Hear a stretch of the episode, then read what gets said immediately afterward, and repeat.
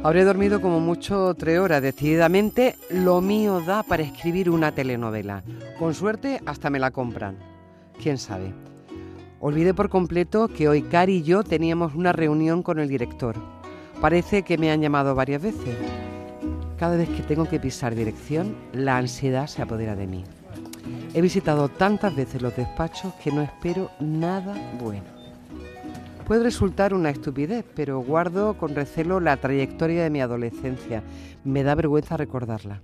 Mis padres eran los únicos que la conocían. Mira por dónde, ahora me toca vivirlo en carne propia.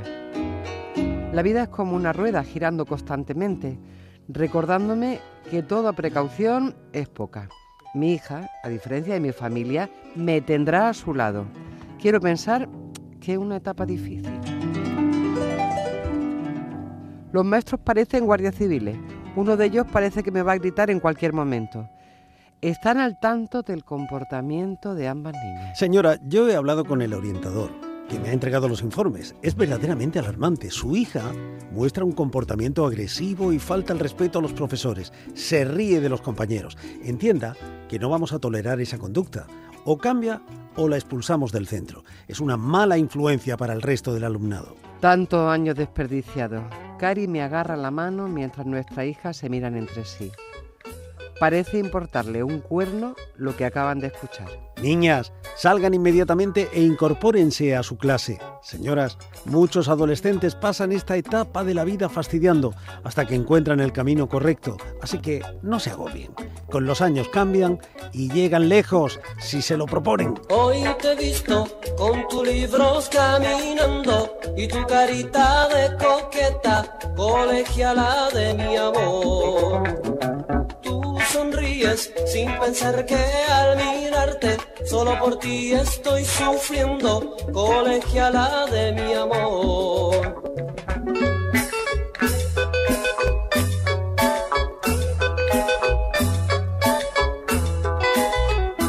Nueva hora en la tarde y por supuesto vamos a charlar con María Manrique eh, de su libro. Como teníamos programado esta tarde, su libro se llama Jodida Adolescencia, pero les recuerdo que no vamos a dejar de un lado la información que nos ocupa esta tarde, que es el atropello múltiple en Cádiz. Y tengo que decirles que, bueno, con, toda la prisa que vamos siempre en, en la radio, ¿no? Por darles la última hora, por ofrecerles lo último, el último detalle que ha ocurrido en ese atropello múltiple donde la información está llegando a cuentacotas y donde sabemos que hay tres fallecidos ahora mismo, nos hemos olvidado de dar las condolencias.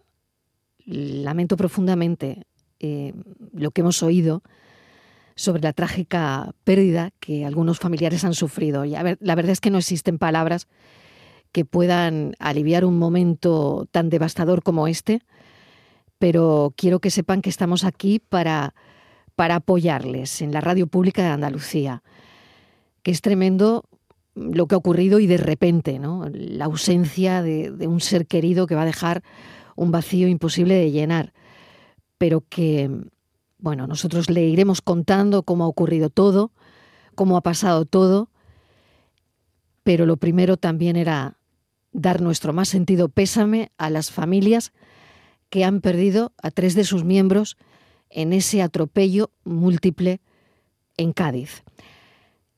Y mientras tanto, mientras nos llega más información, estamos con María Manrique. María, qué tarde. ¿eh? Uf, una tarde movidita. De entrada quiero mandar mi pésame, mis condolencias a estos familiares que han perdido a sus seres queridos, a estos jóvenes estudiantes, que casualmente mira por dónde hablamos esta tarde de la novela y tiene que ver con los adolescentes y el transcurso de la etapa por la vida y las circunstancias que les toca vivir. También, mm, aunque pueda sonar un poco a ese conductor, porque nunca vamos a saber qué es lo que ha pasado realmente hasta que no se comprueben con evidencia las circunstancias y, los hechos, evidentemente. Mandar mucho ánimo a todos, sobre todo porque estos chicos ahora mismo están en shock. Lo que menos necesitamos en este momento, como bien han dicho los compañeros, son periodismo y periodistas a pie de calle, porque un móvil es muy fácil sacarlo. Pero darle información es muy difícil, ya que nadie está en la piel de esos chicos ahora mismo, ni la de sus familiares, ni tan siquiera en el de ese conductor que quizás todavía no ha asimilado ni lo que ha pasado. Y a, a la, par- a la vez, el gremio, que también está involucrado, porque una vez que hablamos de uno, hablamos de todos. Y es triste, pero es cierto. Mucho ánimo, mucha fuerza y esperemos que...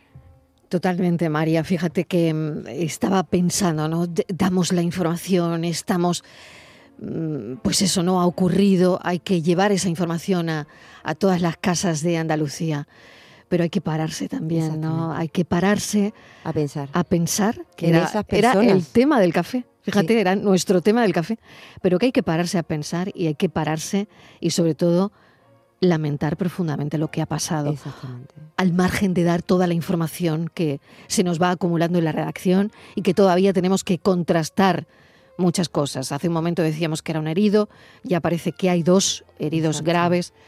Em, todo esto va llegando a cuentagotas, pero lamentar profundamente lo que ha pasado, trasladarle a esos familiares que quizás algunos se hayan podido enterar porque lo estamos contando, Sí, ¿no? Casualmente por una radio. Exactamente. Y, Por una emisora de radio, y- y sabemos hilo. que no hay palabras que ahora mismo puedan aliviar nada, porque el dolor es absolutamente devastador, Correcto. pero que es muy importante hacer eso también. ¿eh? Eh, hacer hincapié sobre todo en meditar antes de hacer el lanzamiento de algo, porque las circunstancias pasan en instantes, en segundos, pero no somos capaces de asimilar, sobre todo el ser humano no es capaz de asimilar lo que viene después.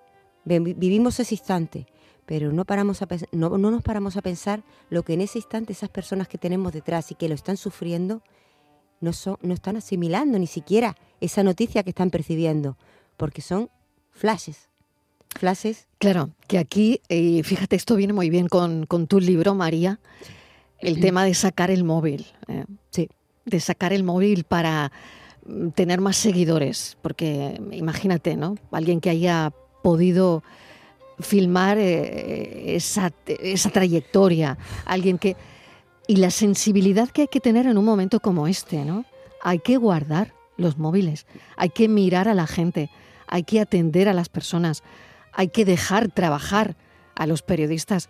Eh, eso también es, es otro asunto importante. ¿no? tengo que ser sincera, eh, a toda aquella persona, y me vaya a perdonar si soy excesivamente directa, me gusta empatizar, ser muy directa, me conocéis pues, mediante las redes también, pero si en ese momento se saca un teléfono, todo el que tuviese un teléfono en la mano tendría que ser sancionado, por una razón, porque lo que es más importante en este momento es la privacidad y el respeto, primero hacia esas personas que han sufrido ese accidente, segundo a las que ya no lo pueden contar, pero de entrada y también a esos jóvenes que no ni tan siquiera son conscientes de lo que están viviendo, ya que ah, venían de realizar unas prácticas y de esas prácticas han pasado de golpe y porrazo a vivir la realidad.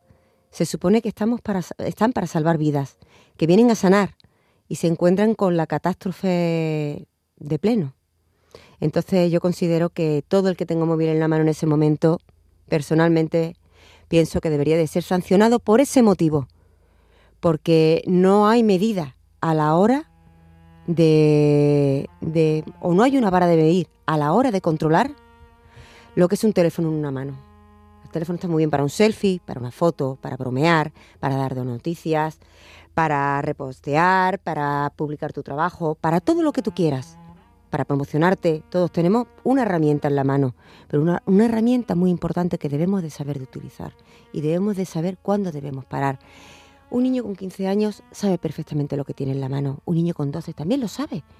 Si son niños con 3 años y ya juegan ¿Y con por qué teléfono. lo tienen, María? ¿Y por qué lo tienen cada vez? ¿Por qué, por qué pues estamos yo culpo mucho a la responsabilidad de los Eh, padres. Estamos, exactamente, estamos, estamos como anestesiados. No digo- no ¿Qué- digo que sean malos. pasando? No digo que María, sean ¿qué malos. crees tú que nos está pasando? Muy sencillo, Porque que no tenemos estamos sobre esa responsabilidad. ¿Por, por qué, qué nos está ocurriendo? Lo tengo muy claro. Eh, la falta de tiempo, el exceso de trabajo, las pocas horas.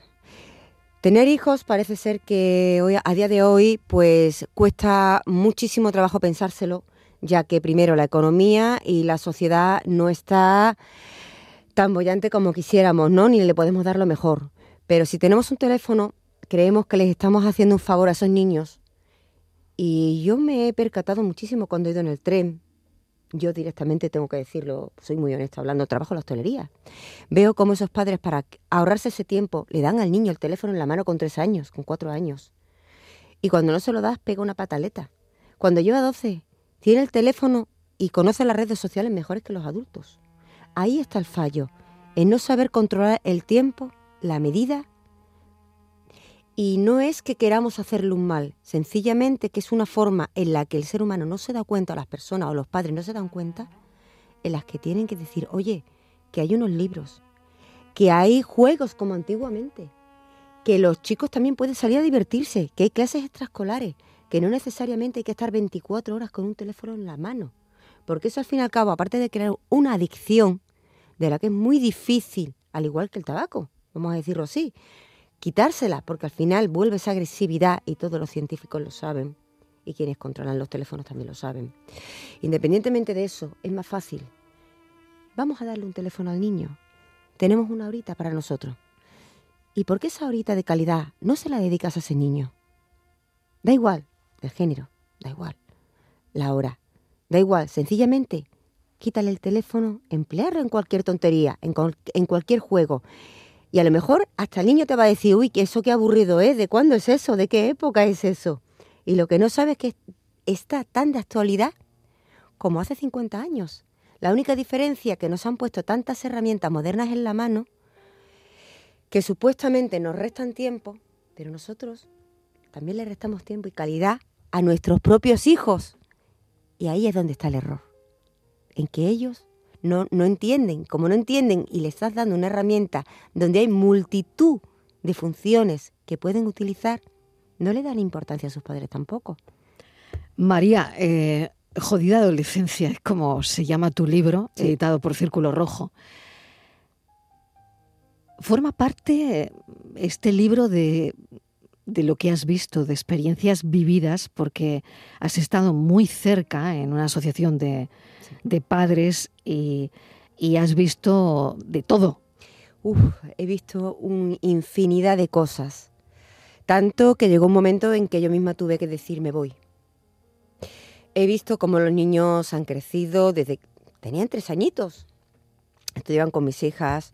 He visto cómo han ido evolucionando, cómo se han ido superando, cómo tenían que formar en cierto modo esas pequeñas tribus para destacar unos de otros, a ver si yo soy más tímido y si no destaco, aquí me van a dar por todos los sitios. Pero eso ha sido toda la vida. La única diferencia que, bueno, si eres observador y en como es mi caso, y te dedicas a decirle al crío que ves más pequeño y al más grande, oye, ¿qué te ha hecho? No le pegues. No, tú, tú no estás viendo que es más pequeño que tú. Y ahí te sale el gallo y, sale el niño y te, se te pone, y yo que soy bajita y se te pone así, tú dices, uff, ¿esto qué es? y ves cómo las hormonas van revolucionándose y ese niño que eran, tenían tres años pasan a tener doce, porque van pasando los años tan rápido y dan un salto al, al instituto. Y es un salto evolutivo que no lo queremos ver tampoco los padres. Pero es un salto muy difícil para ellos porque algunos no están preparados. Marilo, ten en cuenta que nosotros estuvimos estudiando estos topos. De ahí pasamos a, al BUP. A BUP. y de a la formación profesional. y, de BUP a Sí, cada uno en su gremio y según su, capacidad. Entonces, pasar a un niño de 12 años que todavía tiene que estar en un colegio, estudiando, jugando, formándose, compartiendo, a un instituto donde le meten tantas asignaturas con niños de diferentes edades y diferentes grupos, no es tan fácil. Y al final ellos mismos se buscan el hueco para encajar eh, ¿cómo decirlo?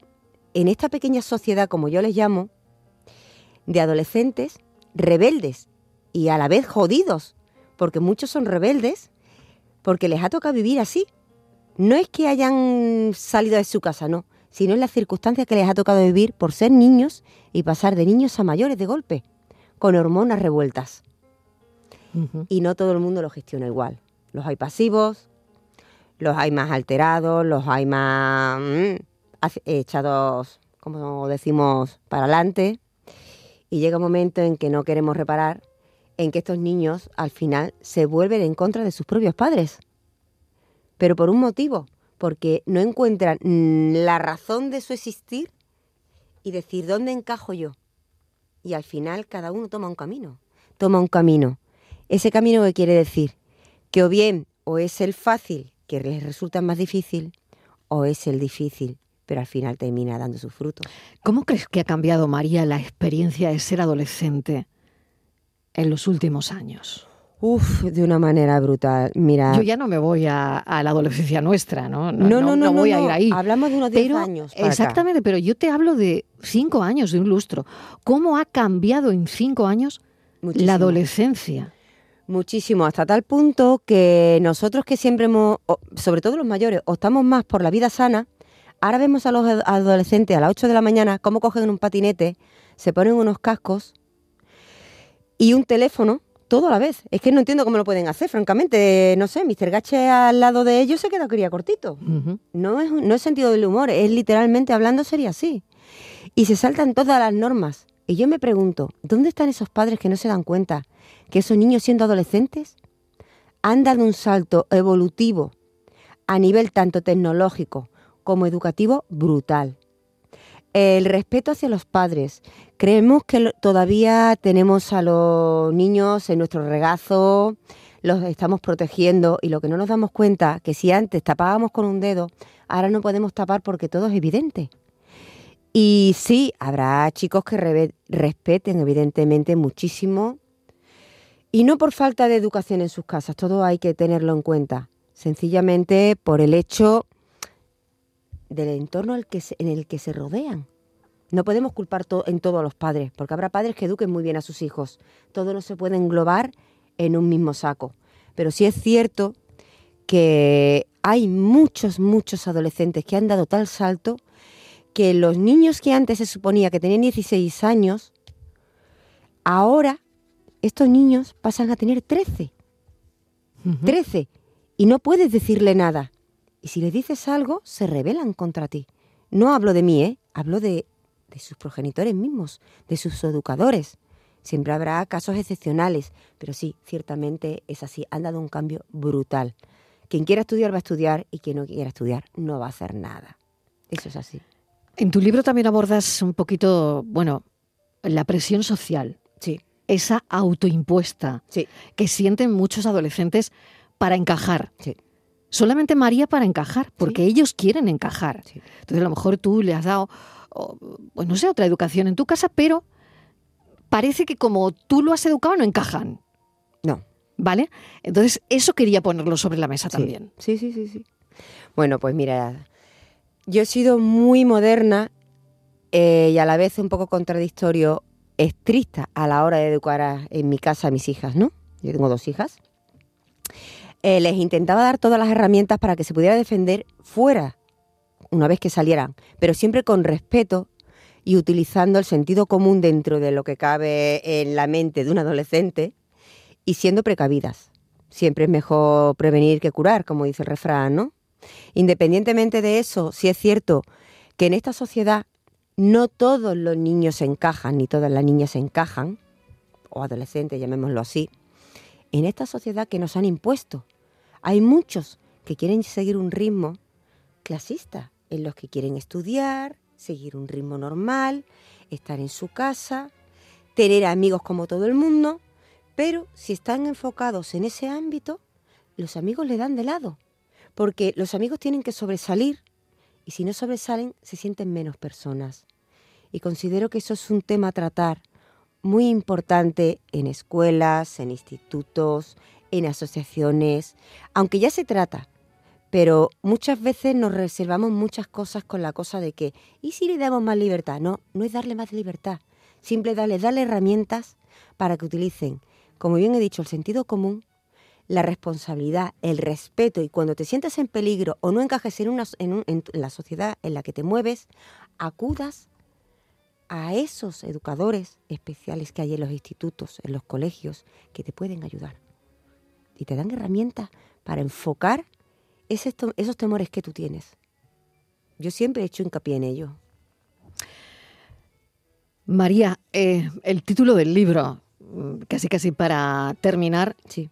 Jodida adolescencia. Tú lo que pretendes es una llamada de atención con el título, Sí. porque el título es tremendamente Duro. directo, ¿no? Sí. Directo, porque es verdad que el otro día había un escritor que me decía, es que la adolescencia es como un monstruo que se lleva a tu niño y que te lo devuelve o no, y cómo te lo devuelve. Efectivamente. ¿Vale? Entonces, eh, bueno, creo que el título eh, tiene que ver también con eso.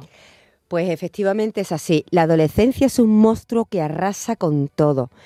Eh, tenemos nuestros niños desde pequeñitos, los educamos siendo, bueno, como papá y mamá que se nos cae la baba, creyendo que nunca va a pasar esa etapa. Y una vez que llegan a la adolescencia, nos paramos a pensar en muchísimas ocasiones, ¿qué he hecho mal? ¿En qué me he equivocado? ¿Cuántos errores he cometido? Y resulta que es que no es que te hayas equivocado, es que en la sociedad en la que no- nos movemos y se mueven nuestros hijos, son engullidos directamente, directamente son engullidos y de alguna forma tienen que mostrarse al mundo como el mundo quiere que ellos sean y a lo mejor ellos no se quieren comportar así. Tanto es así que en la novela hay un vuelco, que lo habéis, ver si lo habéis leído, en el que lo que todo parecía vuelve a repetirse y a la vez vuelve al punto de partida. ¿Por qué? Porque hay comprensión, hay empatía y hay muchísimo amor. Eso es muy importante. Ahora que no debemos olvidar que jodida, nunca mejor dicho esa palabra, y ahí quien le ha resultado muy fuerte leerla, es la realidad del mundo en el que vivimos, pero no aquí en España, en cualquier parte del mundo. La cuestión es saber encajar las piezas de un puzzle y empatizar y comprender a nuestros hijos. Te agradecemos que hayas estado con nosotros en una tarde difícil, Sí. María. Esta tarde me vas a disculpar porque estaba contigo y estaba en, en dos cosas a la vez. Lo ¿no? sé, pero es muy importante. Em, es una tarde difícil hoy. Es aquí, muy ¿eh? complicada. Es una tarde muy difícil. Vamos a recordar esa noticia por si alguien se acaba de conectar, acaba de encender la radio y no se han enterado. Un autobús sin control ha matado a tres personas en un atropello, atropello múltiple en Cádiz. El vehículo aparentemente se ha quedado sin frenos, ha invadido, ha invadido la acera y se ha llevado por delante a los peatones.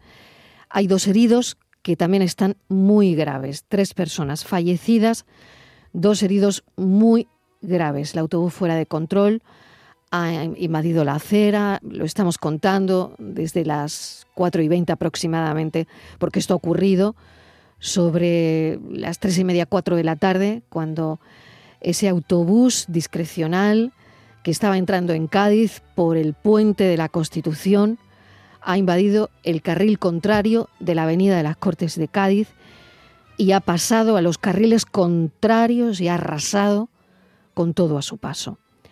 María, te decía que es muy difícil la tarde de hoy. La tarde de hoy es muy difícil.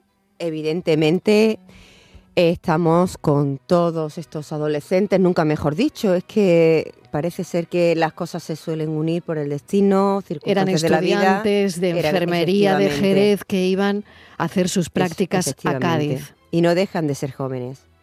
Y como bien dice el título, todo viene enfocado en una sola dirección, en que tenemos que, por muy duro que parezca la vida, sobrellevarla.